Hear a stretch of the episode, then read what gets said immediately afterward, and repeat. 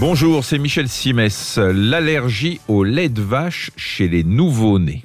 Ah oui, c'est un problème qui enquiquine souvent euh, les parents. C'est en effet la première des allergies alimentaires.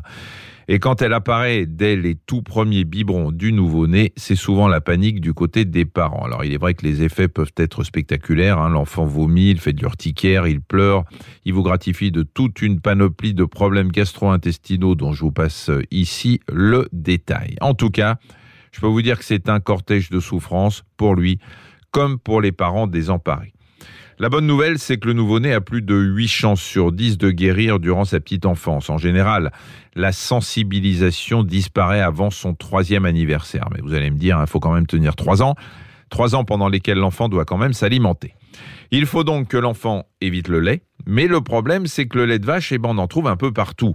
Il faut donc éviter tous les aliments susceptibles d'en contenir, parce que le lait de vache, on le retrouve dans le fromage, les yaourts et souvent dans les gâteaux.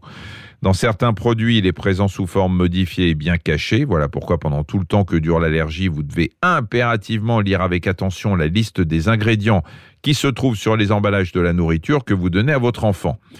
La loi oblige l'industrie alimentaire à mentionner la présence du lait de vache dans l'alimentation. Il fait partie des 13 produits parmi lesquels on trouve le gluten, l'arachide, la moutarde ou encore le soja, dont on dit qu'ils sont à déclaration obligatoire. Parfois, même le lait de vache se cache en vous, mesdames. Eh oui, je veux dire par là que si vous allaitez, je vous conseille d'éviter, vous aussi, le lait de vache. Alors, vous allez me dire, que faut-il donner à manger? Eh bien, sachez qu'il existe des aliments et des préparations hypoallergènes, c'est-à-dire des aliments dont on a retiré les protéines responsables de l'allergie chez le nourrisson.